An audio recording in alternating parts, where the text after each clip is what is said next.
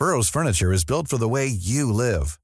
From ensuring easy assembly and disassembly to honoring highly requested new colors for their award-winning seating, they always have their customers in mind. Their modular seating is made out of durable materials to last and grow with you. And with Burrow, you always get fast, free shipping. Get up to 60% off during Burrow's Memorial Day sale at burrow.com slash ACAST. That's burrow.com slash ACAST. burrow.com slash ACAST. Heraldo Podcast, un lugar para tus oídos.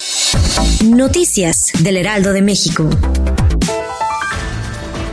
Clara Brugada, alcaldesa de Iztapalapa, se reunió con el jefe de gobierno Martí Batres para informarle su decisión de pedir licencia definitiva a su cargo al frente de la demarcación con la intención de competir por la gubernatura de la Ciudad de México. Después de entregar la documentación necesaria a la líder local, deberá esperar que esta decisión sea aprobada por el Congreso de la Ciudad de México y comenzar su travesía. Se prevé que una vez que se realicen los festejos del Día de la Independencia, su salida sea oficial.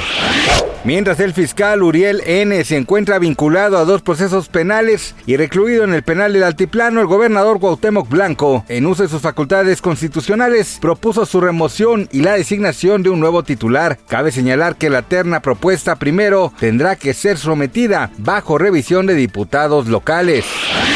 Este jueves 7 de septiembre, la titular de la Secretaría de Seguridad y Protección Ciudadana, Rosa Isela Rodríguez, se reunió con el embajador de Estados Unidos en México, Ken Salazar, para conversar sobre el tema de la integración económica que hay entre ambas naciones, así como el fortalecimiento en materia de seguridad.